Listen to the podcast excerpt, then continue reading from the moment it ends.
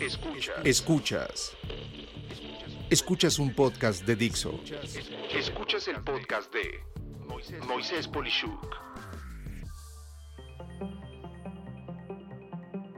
Los visionarios en innovación y creatividad. Cuidado y qué hacer.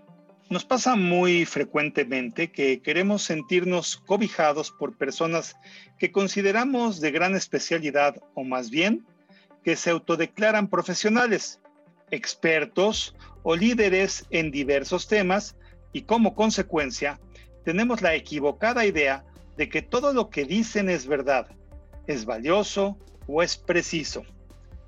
En particular, el tema de innovación, creatividad, el futuro del trabajo y o liderazgo, entre otros tantos, son temas lo suficientemente generales pero atractivos a la vez que detonan un apetito particular por las personas que, en un claro estado de desesperación, buscan cambiar su realidad con la adopción de las ideas y conceptos que estos, entre comillas, visionarios, indican en estos temas.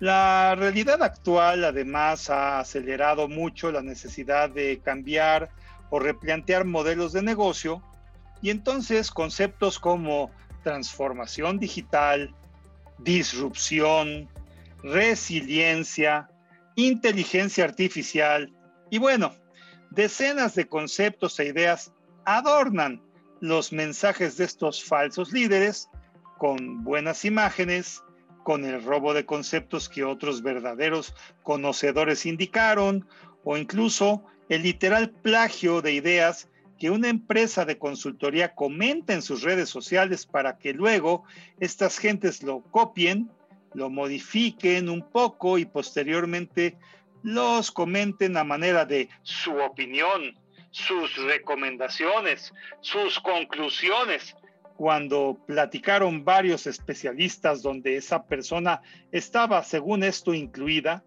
y así se cuelgan de la gloria de otros verdaderos profesionales que investigaron, crearon o descubrieron tendencias donde la correlación y la causalidad coincidieron y entonces establecieron un marco real de acción.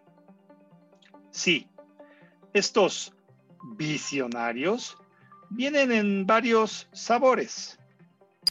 Está el empresario fracasado en múltiples negocios, todos lindos, pero finalmente, más que un innovador recursivo, es un empresario fallido sistemático.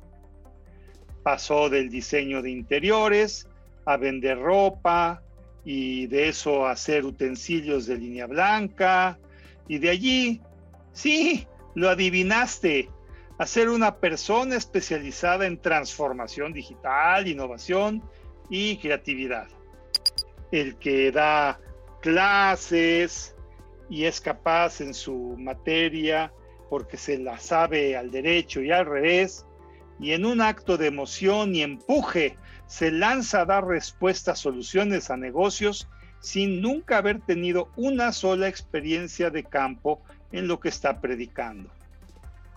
O está el que tuvo un puesto ejecutivo importante y como lo digo, tuvo pasado perfecto del verbo lo perdió, esto es, fue despedido, y ahora se siente que puede inspirar y ser un líder motivacional.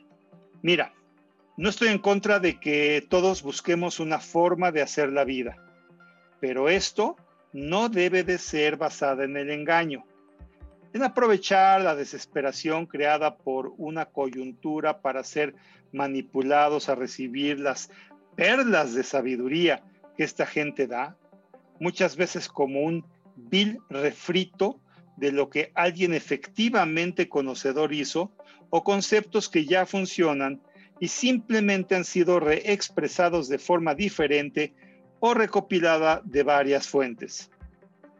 Eso daña a la industria de las personas que sí han desarrollado conceptos, que sí han hecho métodos, que son especialistas en ver ideas, modelos y demás estructuras de conocimiento que permiten responder y resolver a una necesidad. ¿Qué hacer? Aquí algunas recomendaciones. 1. Pide la historia de ese especialista.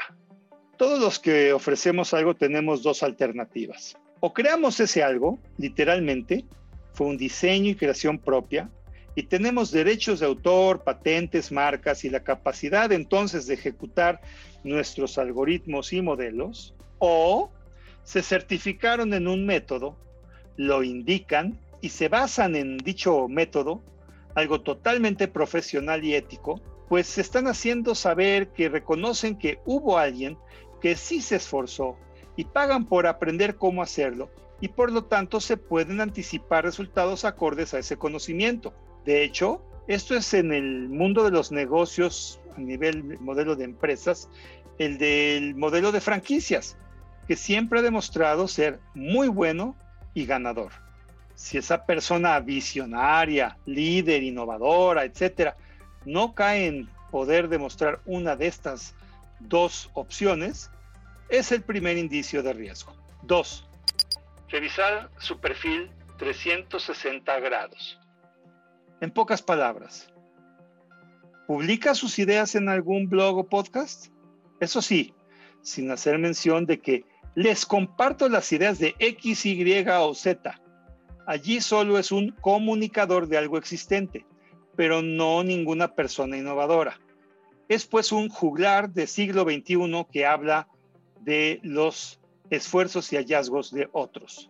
¿Desarrolló algo único y diferente que sigue siendo vigente y exitoso? Muchos viven de un momento de gloria de su pasado que fue lindo entonces, pero ya no aplica. Y no por ser exitoso entonces implica que eso puede llevarse a cabo ahora.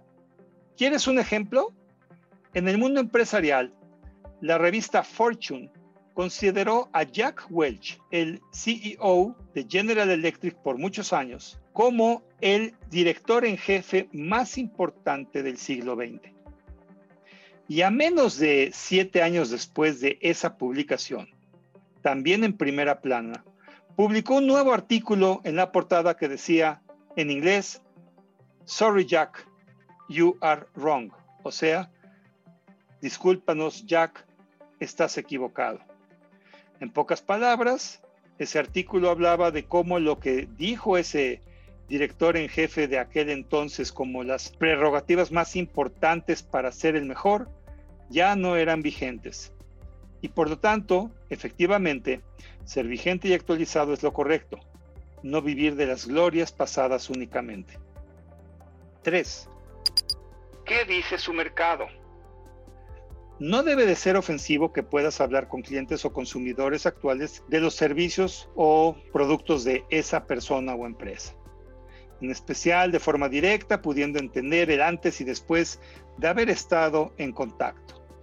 Una cosa es dar conferencias de innovación basadas en compilaciones de ideas y experiencias que han sido recolectadas de manera informal, sí, algunos, entre comillas, expertos escuchan cómo le resolvieron algo a alguien y luego se lo autoatribuyen en una de sus charlas, por ejemplo.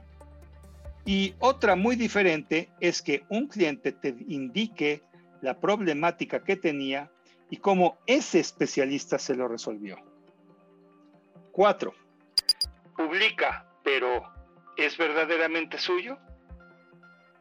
Dedicarse a lo que sea demanda leer, aprender, investigar e incluso crear.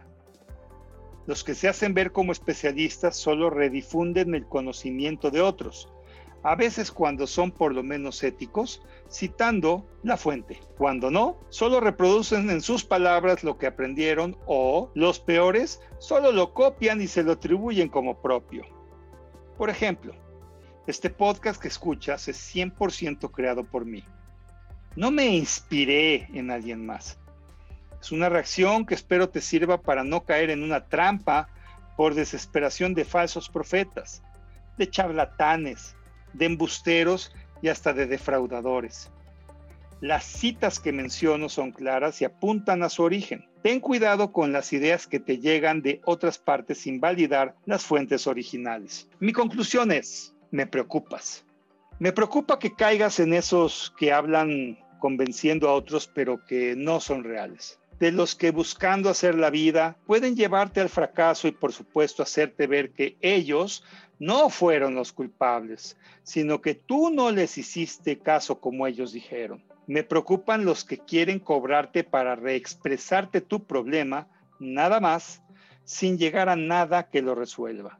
Me preocupa que no leas lo suficiente para ver lo que alguien te está diciendo, que puede ser que ya lo había dicho alguien verdaderamente dueño de esas ideas.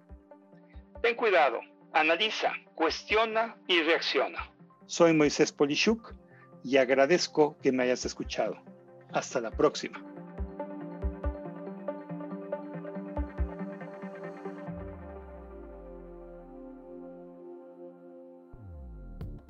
Dixo presentó el podcast de Moisés Polishuk.